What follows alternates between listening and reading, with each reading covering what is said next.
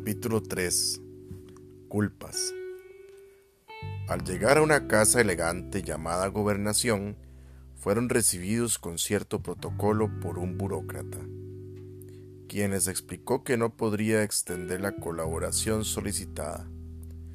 Arguía la sencilla razón de que el gobernador de Panamá tenía una deuda pendiente y que debían esperar unos meses más para verificar su defunción tal como lo indicaba la ley. Dionisio insistió señalando lo extenso del viaje y la necesidad en que se encontraba la ciudad. Además que la deuda sería pagada por el obispo en León, Nicaragua, en pocos años.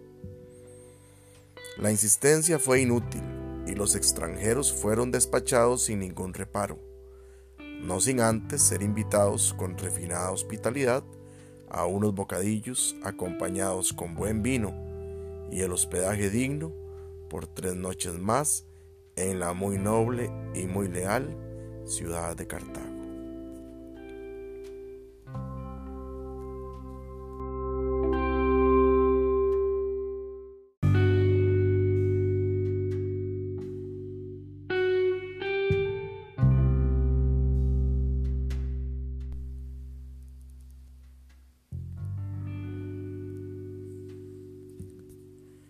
Luego de la primera visita de los de Veragua, la hacienda del capitán don Luis Gutiérrez gozó de una aburrida normalidad, la cual se vio interrumpida un par de meses después, con una noticia inesperada que puso de cabeza el orden mental del capitán, quien se caracterizaba por obtener beneficios de cualquier oportunidad a su alcance. La circunstancia se relacionaba con sus últimos huéspedes. Atolondrado por el acontecimiento, el capitán Gutiérrez corrió a pedir consejo al párroco. Este no tuvo reparo en ceder el caso a su capellán Arnulfo Cristaldo, el cual recomendó informar ipso facto al padre de la criatura.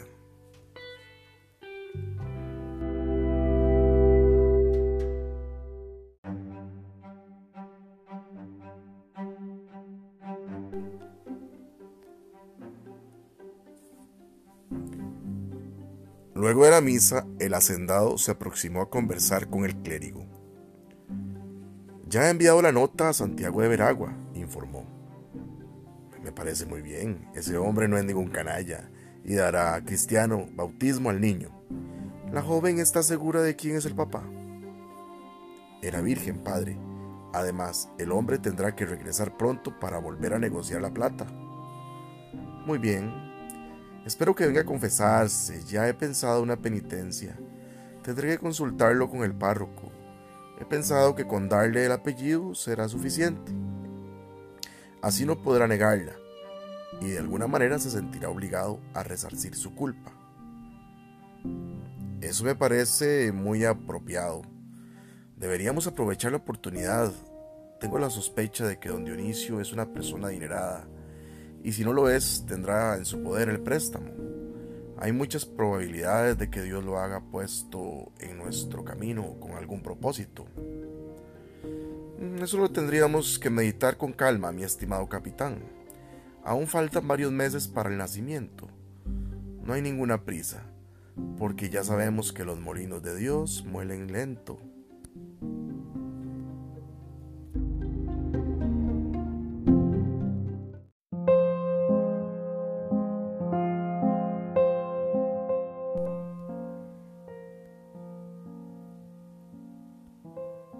Por el contrario, los meses pasaron demasiado rápido y en la hacienda del capitán, dos días después del parto, una matrona escuchaba hablar a Josefa en su lengua, así.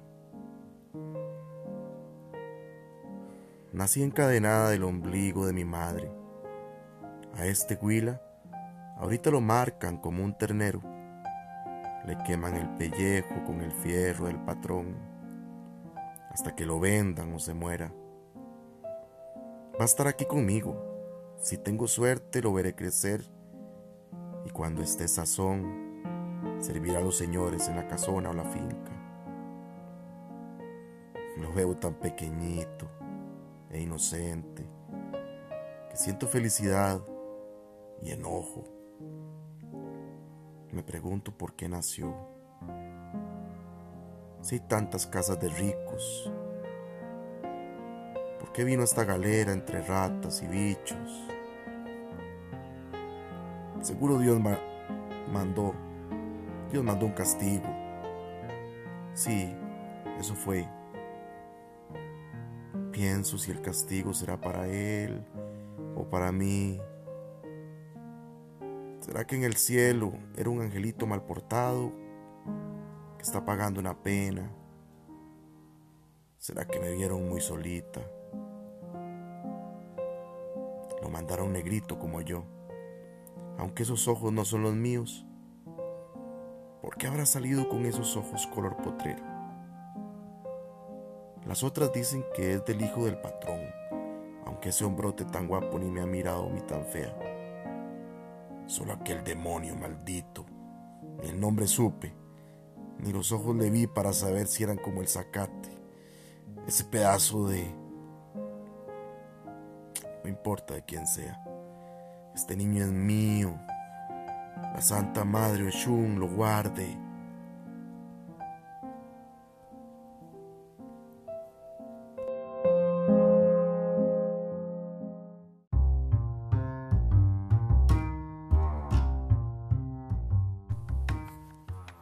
Espero de corazón que lo hayan disfrutado. Muy pronto les traeré el capítulo 4.